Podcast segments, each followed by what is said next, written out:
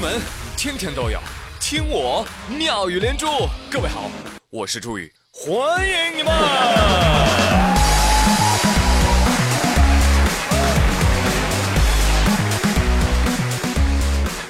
今天早上雾茫茫，去上班的你们排成一行行，公司门一推，两眼一抹黑，瘫在桌前哈欠是满天飞。别心灰，工作还有一大堆。我建议上班时间往后推，怎么样，朋友们？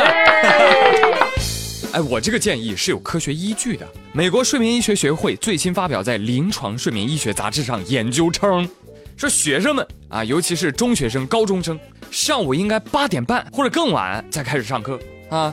上课太早会使得青少年出现很多的问题，包括学习表现不佳啦、抑郁症状的增加啦、机动车辆交通事故的频发啦等等等等。你想啊。学生况且如此，我们这些啊天天加班加点的上班狗，不更得注意休息吗？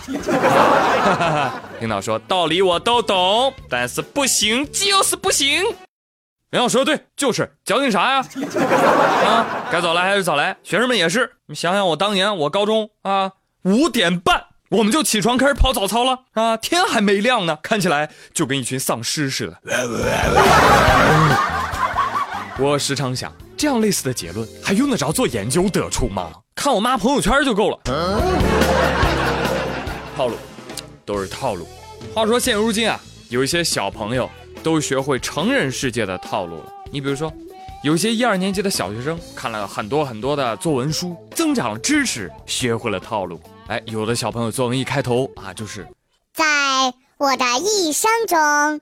遇到过很多事，拜托小朋友，你才八岁嘞。作文题目要是定做高尚，四十多个学生当中就有十多个给老人让座。为什么我感觉这些小朋友跟二十年前的我是抄的同一本作文书呢？老师表示很无奈啊，同学们呐，少点套路，多观察生活呀。是呀，有多样的生活，才能少些刻板的套路啊。于是，《摔跤吧，爸爸》这部电影遭到了上万名小学生的集体抵制，因为很多家长在看过该电影后，意识到自己在教育方面与电影当中的爸爸差距太大，要想让孩子成才，必须还要再狠一点。于是，各地家长近日纷纷变成钢琴吧爸爸、奥数吧爸爸。某地小学学生难以忍受，集体联合起来，要求彻底封杀《摔跤吧，爸爸》这部电影。好冤枉啊！哎，相比于小学生作文啊，互联网的内容生产呢，却不按套路出牌。朋友们，你们还记得大力哥吗？就是曾经在那个 ATM 机边上打劫未遂的大力哥。万万没想到啊，他不是取钱呐，不是存钱，不是那个自动的我取款机也没写存款呢。我里头钱没有了，我和这再抢根烟吧，烟也没给我。这抢劫也太失败了。就是这位大力哥最近出狱了，而且听说他要当网红。那出狱之后，对于那段失败的抢劫经历啊，大力哥说不后悔，只不过肠子青了。你是不是傻？大力哥原名赵金龙，沈阳营盘人。他原本啊是当地的富二代，就富到什么程度呢？你们知道吗？就是大力哥去几百米外上厕所。也得打车，那家伙相当有身份。但是呢，由于这个父母婚姻的问题啊，让他慢慢的变得消沉。由于长期服用含有罂粟的大力止咳药水，导致他的神志不清，引发在二零一四年的搞笑抢劫事件。你真棒！大力哥出狱之后还表示，那次采访啊，就是纯粹意外。咋对自己表现啊不满意也恨呐？当时摄像没有把我英俊的一面给表现出来，相当不讲究。一个绝对出众、长得这么透的小伙，居然没给我展示出来，不仅没把我最好的那面展示出来，还把我最难看的那一面给整出来。这家伙大力哥一开口啊，就是段子满天飞。听说现在有公司开价几十万啊，要买断他。天哪，难道这不是一次有预谋的网红炒作计划吗？计划的时间是两年。大力哥，既然你现在出道了，那同为网红，我觉得我得写首歌送你。歌词我都想好了，名字就叫《追求》。大力，请接歌。一人他喝药醉，ATM 砸稀碎，整个抢劫还未遂，蹲把梨子也白费。来，继续来说啊，朋友们，如果你们开车的时候过分依赖汽车的自动刹车系统，相信你们也能够像大力哥一样去监狱进修。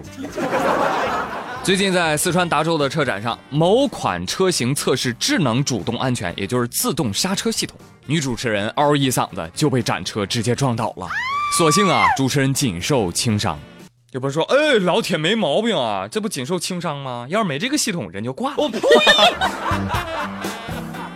朋友们，我们当主持人的容易吗？我都能体会到当时女主持人的心态呀！啊，让我让我当模特啊？这车它它应该不会撞到我吧？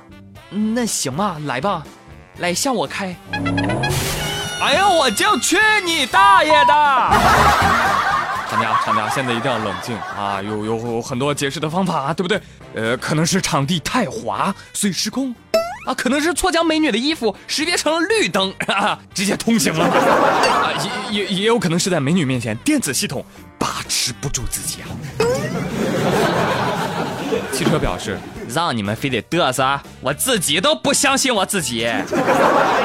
讲真，朋友们，自动刹车这事儿，真心没少打各家厂商的脸。不单是刚刚这一家，话说七年前，以汽车安全著称的某品牌，在瑞典哥德堡召开记者招待会，向全世界展示自动刹车系统。结果就在一百二十名记者的亲眼见证下，测试车以每小时三十五公里的速度撞上了前方的大卡车。围观群众从期待到懵逼，到笑出声，哈哈哈！真的好尴尬。这恐怕呀是史上最成功的自毁式营销了。有朋友说：“天哪，真的吗？七年了，自动刹车还停留在自动杀人的阶段吗？”这倒不至于，但是对于这项技术呢，哎，我保留自己的看法。哦，那好吧，那还是我的自行车好哎，随心所欲，好操控，即使碰上人也撞不坏。撞坏了，那车子也不是我的呀，是共享的。我呸！好了，朋友们，今天妙连珠就说这么多啦。我是朱宇，感谢收听，明天同时间不见不散喽，拜拜。